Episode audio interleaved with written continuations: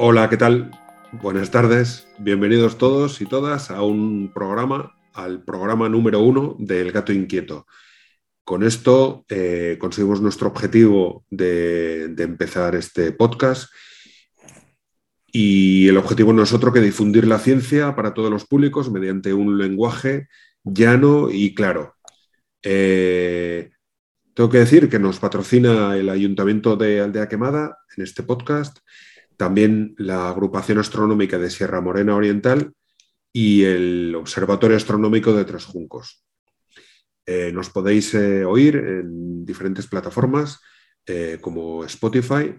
Estamos también en Facebook, El Gato Inquieto, y el correo electrónico del, del podcast es elgatoinquieto.gmail.com. El gato es sin la E de delante. El gato, empezando con L, elgatoinquieto.gmail.com.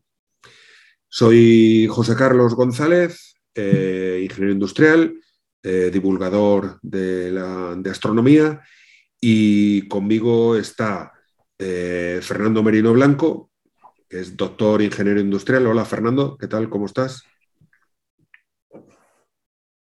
Hola, ¿qué tal? Bien, bien, bien. Como decía, es doctor en ingeniero industrial, es experto en industria 4.0, en simuladores de centros de generación de energía y también ha hecho investigación en temas de fusión, de fusión nuclear. También está con nosotros eh, Francisco Martín Fuertes. ¿Qué tal? Paco, ¿cómo estás? José Carlos, buenas tardes. ¿Qué tal? Mucho gusto estar con, contigo y con Fernando. Gracias, gracias a vosotros por estar conmigo en este programa, que es el primero y es el, importante. Eh, pues eh, Francisco Paco Martín Fuertes es eh, doctor ingeniero industrial, es investigador en, en, física nuclear, ha estado trabajando en fisión nuclear, en fusión nuclear y también ahora está con el diseño de aceleradores de partículas. Entonces, eh, bueno, yo creo que estamos muy bien acompañados para el tema de hoy, que es eh, un poco comentar el título de por qué se llama este podcast, se llama El gato inquieto. Eh, ¿Lo adivináis, Paco, Fernando, un poco de por qué se llama El gato inquieto? Sí, bueno, hay gatos famosos, ¿no? Hay un gato muy famoso. Hay un gato famoso, ¿verdad? En la ciencia, ¿no? Sí, sí, sí. Pues a lo mejor va por ahí la cosa, ¿no? Tiene pinta, tiene pinta. Sí, pues ese, el, gato de Rodinger, por supuesto, que todo el mundo, yo creo que todo el mundo ha oído hablar, ¿no? Del gato Rodinger. Yo, yo creo, cuando lo comento, no sé, a mi familia y tal, eh, que no están metidos en temas de investigación ni muchísimo menos, eh, sí que comentan que sí, que es el, el, gato, el gato de Rodinger. Eh, bueno, por comentar un poco. Eso nos lleva automáticamente al tema, ¿no? Vamos a comentar un poco qué es el gato de Rodinger para que todo el mundo sepa un poco qué es. Bueno, el gato de Rodinger, no sé si lo sabéis vosotros, pero bueno, fue postulado, por supuesto, por Rodinger, es como una especie de experimento imaginativo, imaginario, que se hizo él en su cabeza y lo postuló, y era realmente una crítica contra la mecánica cuántica. ¿Lo sabíais esto? ¿Sabíais que era una... quería intentar eh, manifestar lo absurda que era la mecánica cuántica. Mm. Y, bueno, mm, en su día cayó así, como para desprestigiar a la mecánica cuántica, que era, que era absurda, que no tenía nada que ver con la mecánica clásica. Y lo que ocurrió es que ha sido una de las mejores maneras de explicar eh, propiedades de la mecánica cuántica que son difíciles de comprender. La mecánica cuántica no es demasiado intuitiva y el gato de Rodinger, bueno, pues da una manera eh, un poco más visual de entender eh, la superposición cuántica, que es, no, que, es, que es esto, una propiedad de la mecánica cuántica que no existe en la mecánica clásica y que de lo que se trata es de que las partículas pequeñas, las, las, para que todo el mundo lo entienda, los electrones, los neutrones, los protones, las partículas de las que se compone la materia y aún más, más pequeñas, pues son eh, una combinación lineal de diferentes estados. O sea, puede tener diferentes estados y la partícula está compuesta de todos estos estados hasta que alguien la observa, la observa, hasta que alguien la mide. Eh, en ese momento, de todos los estados posibles en los que se está moviendo, eh, pues, pongamos por ejemplo un electrón, pues ese electrón en ese momento, por ejemplo la masa, en ese momento se podrá medir la masa, pero no es, eh, no es una masa que es la que podría tener estando en movimiento o la que tiene eh, sin que la midamos, sino la que adopta en ese momento.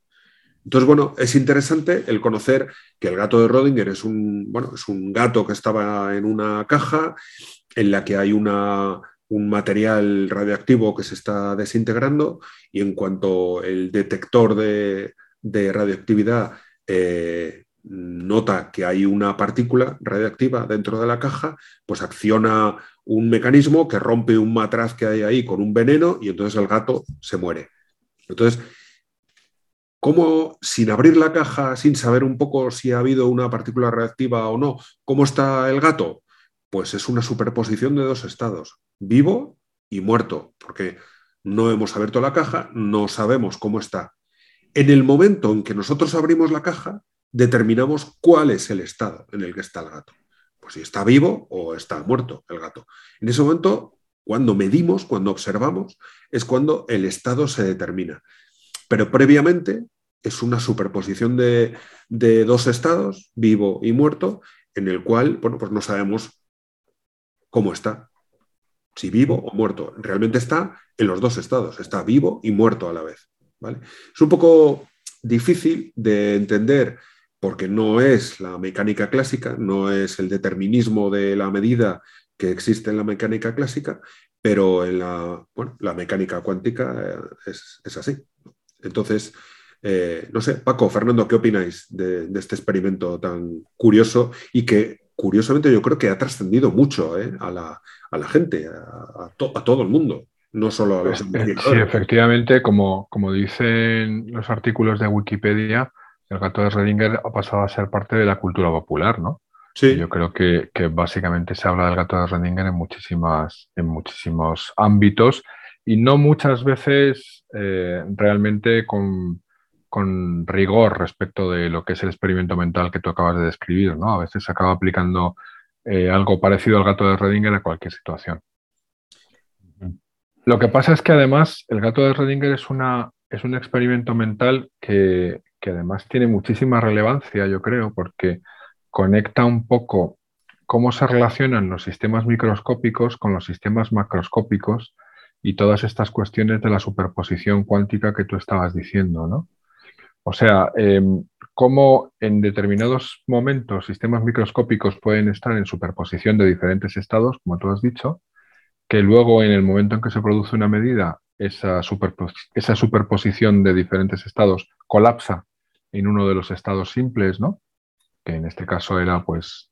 Sí, el, famoso, el famoso colapso de la función de onda, ¿no? Efectivamente. que no es, que matemáticamente no es ningún colapso. O sea, no, no es que la función de onda tienda al infinito o se reduzca a cero. realmente es algo que se dice para comprender lo que pasa, pero matemáticamente no hay ninguna, ninguna ningún colapso en la función de onda. Es que en, las interpretaciones de la mecánica cuántica esto siempre ha dado muchísima, muchísimo, eh, ¿cómo se dice? Muchísima polémica, ¿no?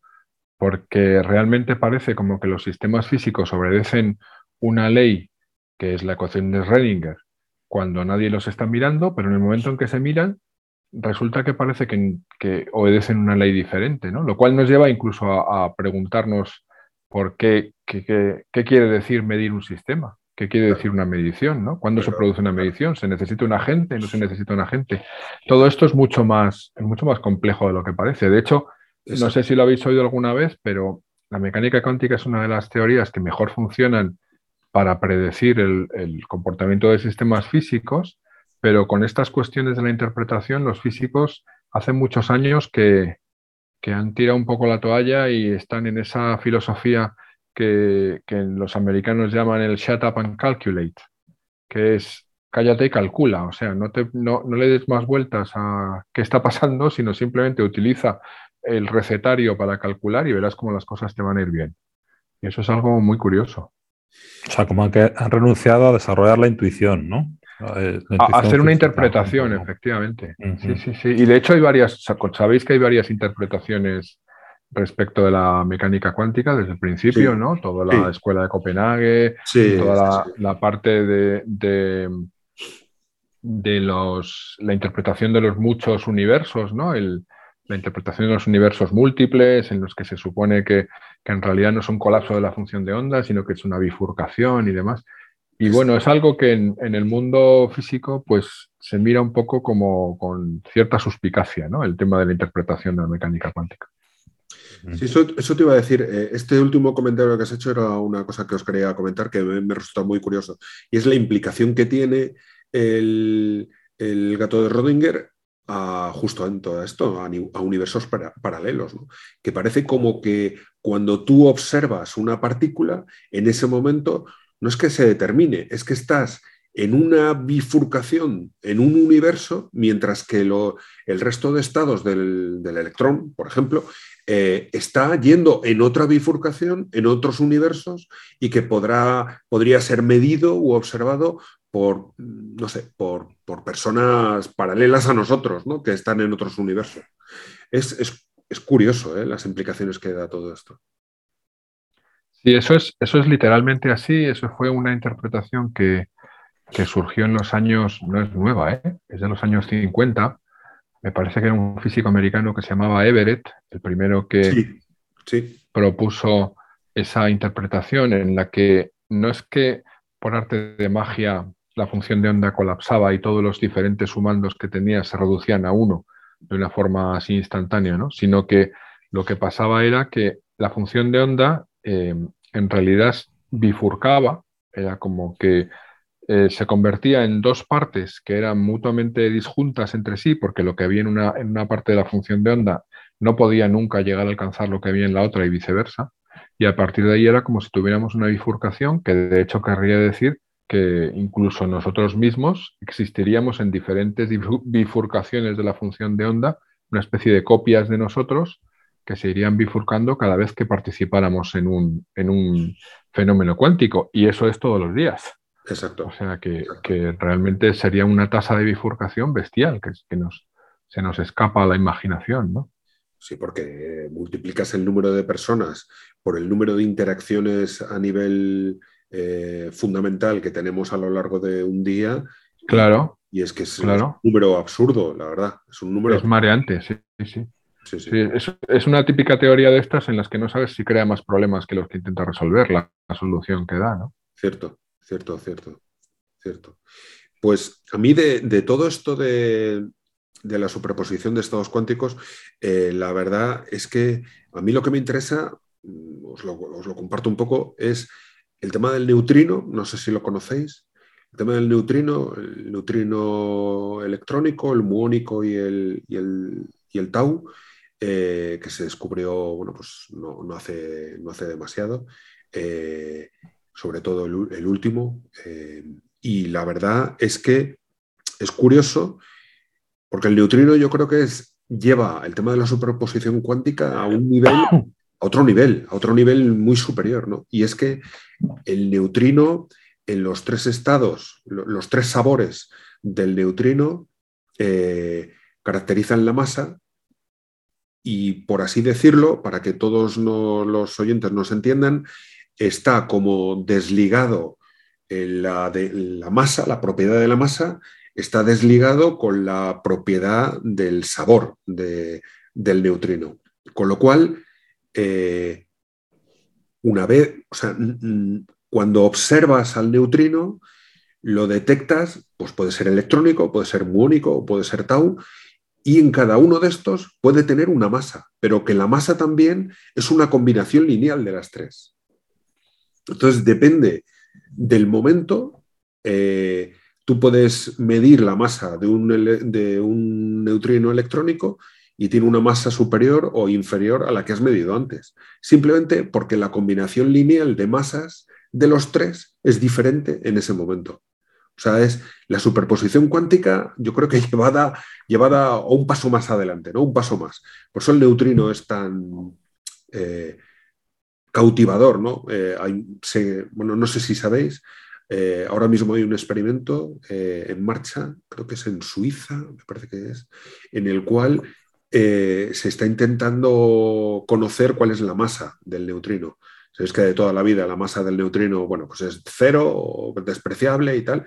Bueno, se está viendo que aunque es pequeña, pero, pero hay masa, ¿vale? Estamos, creo que se está mirando que es del orden de, un electronvoltio o 0, está el experimento este lo que ha demostrado hace nada unos días es que la, masa límite es de 0,8 electronvoltios entonces del, del, electrónico del neutrino electrónico entonces están mirando ahí a ver cuál puede ser la masa del, muónico y del tau para intentar determinar cuáles son las masas límite de cada uno de ellos. Pero, repito, es una combinación lineal de estados eh, y depende de cuándo lo observes, puede ser una masa o puede ser otra. Es curioso ¿eh? lo de la mecánica cuántica, la verdad. ¿Lo habíais oído, lo del experimento este? Sí, lo de que lo de que los neutrinos se cambian, bueno, se cambian, que dependiendo del momento en que los detectes pueden tener uno u otro sabor. Oscilan, ¿no? lo, llaman, que oscilan, sí, sí, efectivamente. Porque de hecho había experimentos famosos en los que se intentaban ver al principio, cuando no se conocían todavía las tres familias de neutrinos, se intentaban ver cuál era el flujo de neutrinos que nos llegaba del Sol y había un defecto de neutrinos. Exacto. Porque llegaban menos de los que se esperaban, ¿no? Y era porque cuando llegaban a nosotros, nos llegaban en otro formato en el que no estábamos, no estábamos detectándolos, ¿no? Exacto. De hecho, llegaba un tercio, llevaba un tercio de, de los neutrinos que se esperaban. Efectivamente. Exacto, porque se detectaban solamente los neutrinos electrónicos, no los, no los otros dos. Y entonces, efectivamente, faltaba, bueno, fue un problema ¿eh? durante muchos años. Llamaban el, el, defecto, el defecto de los neutrinos solares o algo así. lo, llamaban el, problema de los neutrinos solares, sí, sí, sí. sí. Es, bastante Cierto.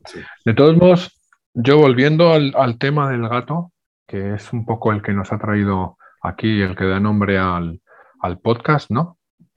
Me gustaría recordaros una cosa, y fijaos que el experimento del gato, el experimento mental del gato, yo creo que tiene, como decía al principio, mucha más profundidad de la que parece. Incluso tiene conexiones con algo que está muy de moda ahora mismo, que es la computación cuántica, ¿no? Sí. Y os, digo por qué. Los qubits, ¿no? Los qubits. Los qubits, efectivamente. Porque sabéis que, que, la computación cuántica, que ahora está muchísimo en la prensa y sale muchos artículos y muchos experimentos y demás, promete grandes maravillas en cuanto a velocidad de computación, promete cargarse todas las claves de encriptación que hemos utilizado hasta el momento y bueno, es, una cosa que, cuando se produzca realmente vamos a, vamos a tener un salto realmente cuántico ¿no? en, en, cuanto al uso de ordenadores y, y medios de cálculo. ¿no? Pero os sabréis que los computadores cuánticos que se están experimentando tienen una cosa que llamamos qubits, que son unos bits que los bits clásicos serían algo que puede ser un 1 o un 0, mientras que un qubit puede ser la superposición de un 1 y un 0, precisamente, porque es un estado cuántico, como superposición de dos estados puros. Y, y, uno de los grandes problemas que tenemos en los ordenadores cuánticos y por los cuales hay que enfriarlos a muy pocos grados Kelvin y demás, es que es muy difícil mantener esas superposiciones de estados cuánticos. En cuanto a esos estados cuánticos, digamos, microscópicos, interaccionan con el medio ambiente, la superposición se destruye. Entonces, por eso es por lo que hay que enfriarlos a temperaturas muy bajas. Todavía tenemos ordenadores que tienen muy pocos qubits, del orden de las decenas de qubits, porque no se ha conseguido llegar a, mucho más antes de que esos estados cuánticos se destruyan. ¿Y qué tiene que ver esto con el gato de Rödinger? Pues mucho, porque el gato de Rödinger es un sistema macroscópico y mantener un sistema macroscópico en, una superposición de estados es muy complicado. Muy complicado, prácticamente imposible. Prácticamente imposible. Simplemente la interacción del gato con el medio que tiene alrededor, con el aire que tiene alrededor o con la radiación que lo está iluminando o lo que sea, eso sería suficiente para destruir la superposición. Con lo cual, mm, ahí tendríamos un poco la sorpresa de que a lo mejor, bueno, a lo mejor no, prácticamente seguro, antes de abrir la tapa de la caja, el gato ya habría tomado opción entre estar muerto o estar vivo. No podríamos nunca mantener el gato en superposición durante tantísimo tiempo. Curioso. ¿Vale? Y es, eso es un tema bastante, incluso desde el punto de vista tecnológico, ya veis que tiene su importancia. ¿eh? Sí. Estaba mirando que los, experimentos que se han hecho para intentar tener eh, bueno, un, gato de Rodinger grande, macroscópico, eh, estoy leyendo que se ha conseguido un estado con fotones, se ha conseguido un ión de berilio en un estado superpuesto, eh, un tema de un superconductor en el cual había como miles de millones de electrones que iban para un lado, fluían para una dirección y miles de millones de otros fluyendo en otra dirección y, se supone que están también en superposición cuántica. Eh, y luego un diapasón piezoeléctrico que parece ser que puede tener del orden de los 10 billones de átomos y puede haber eh, superposición entre un estado vibrante y un estado no vibrante. Pero tienen que ser en aislamiento respecto del entorno. Claro, claro, claro. Tienes que intentar que no haya nada del entorno que interaccione con él. Claro, claro, sí, porque si no se determina el estado. Claro, efectivamente. porque acaba la superposición cuántica. Eso es lo que hace un poco el papel de lo que hemos dicho al principio, la medida. Exacto, exacto. Entonces, parece ser que sí que se ha conseguido, eh, bueno, eh, algo macroscópico, pero bueno, de este tamaño, o sea, tampoco...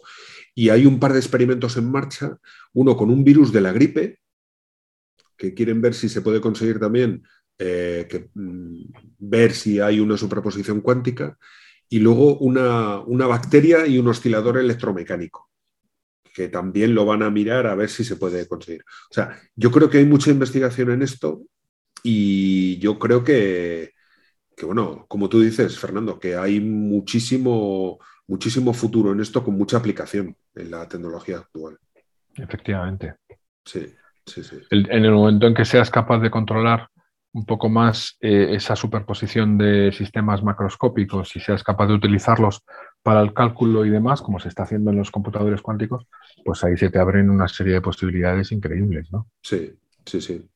Y otro día comentaremos el tema de los estados ligados, que tiene un poco que ver con esto de la superposición cuántica, que es el famoso entrelazamiento cuántico que tan mágicamente lo han vendido en la prensa y tal, y que bueno, que no tiene nada de mágico, sino que simplemente es una propiedad más de estas curiosas que tiene la mecánica cuántica, pero, pero que también eh, merece la pena que otro día también hablemos de esto, del entrelazamiento cuántico, que seguro que alguno de nuestros oyentes lo ha oído como que podemos eh, viajar eh, de forma instantánea más rápido que la luz de una parte del universo a otro y tal. Y bueno, pues esto a lo mejor tendríamos que explicarlo un poco mejor para que toda la gente lo entienda.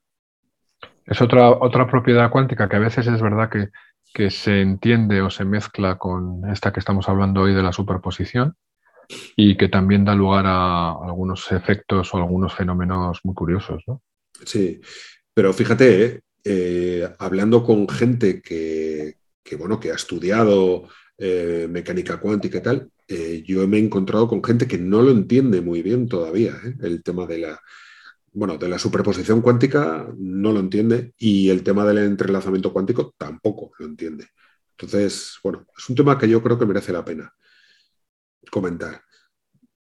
Es que el, entrelazamiento cuántico da lugar a cuestiones no locales que son mm, muy, muy difíciles de asimilar, ¿no? Con la mentalidad que tenemos normalmente y con algo que normalmente se aplica siempre en ciencia respecto del principio de localidad, ¿no? El hecho de que las cosas siempre influyen en lo que tienen alrededor. Claro. Cuando tú tienes una influencia que se produce en un punto que está separado, pues eso es muy difícil de entender, ¿no?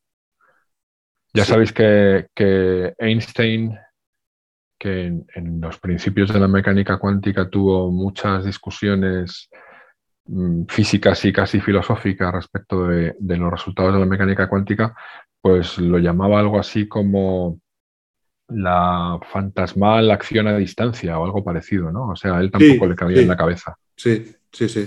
El, tema de que, de que, dos partículas o dos sistemas que estuvieran alejados en el espacio pudieran tener algún tipo de, de interacción directa, ¿no?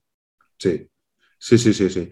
Esto yo creo que merece la pena, ¿eh? que otro día hablemos un poquito más de esto, más tranquilamente, no así tan rápido como hoy, pero otro día lo comentamos.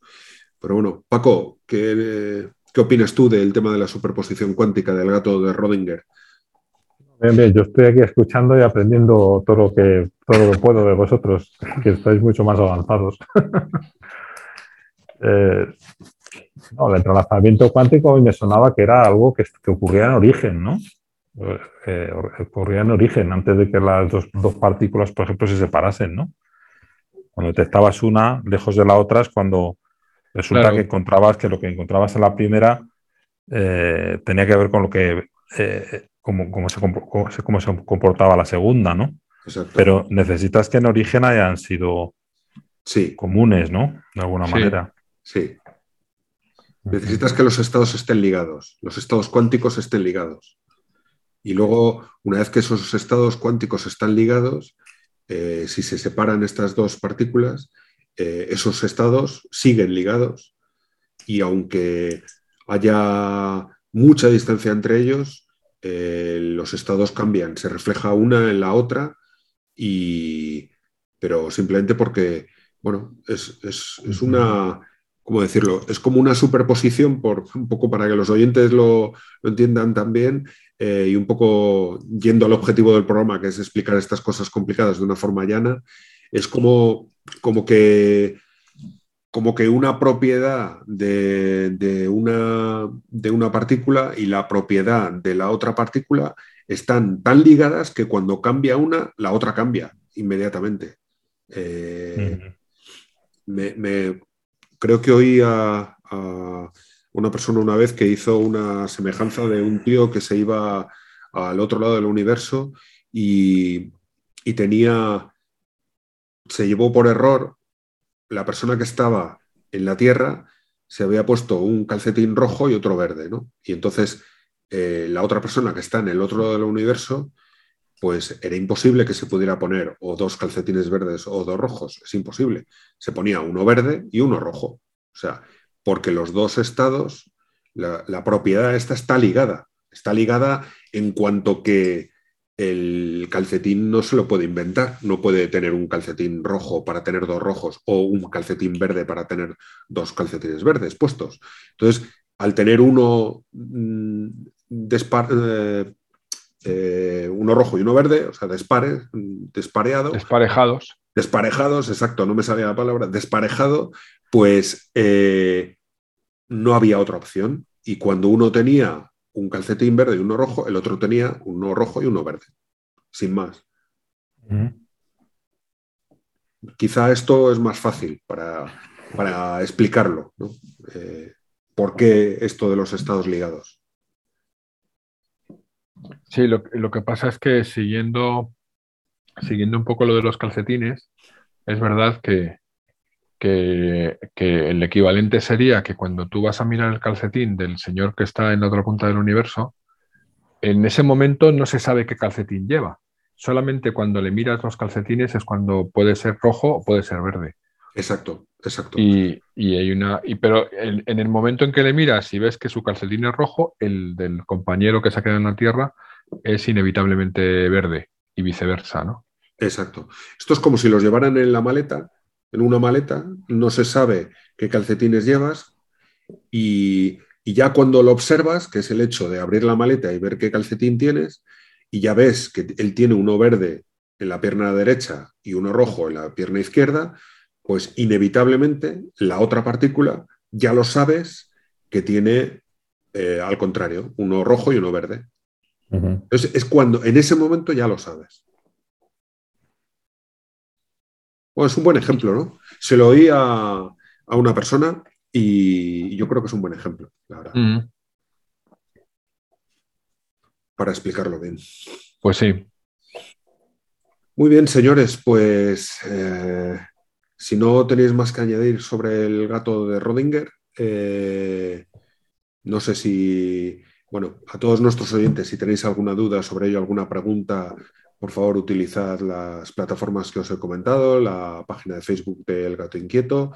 El correo electrónico, repito, es el gato inquieto, pero sin la E de delante, el, empezando en L, el gato inquieto, gmail.com. Por favor, preguntadnos lo que queráis y trataremos de responderos.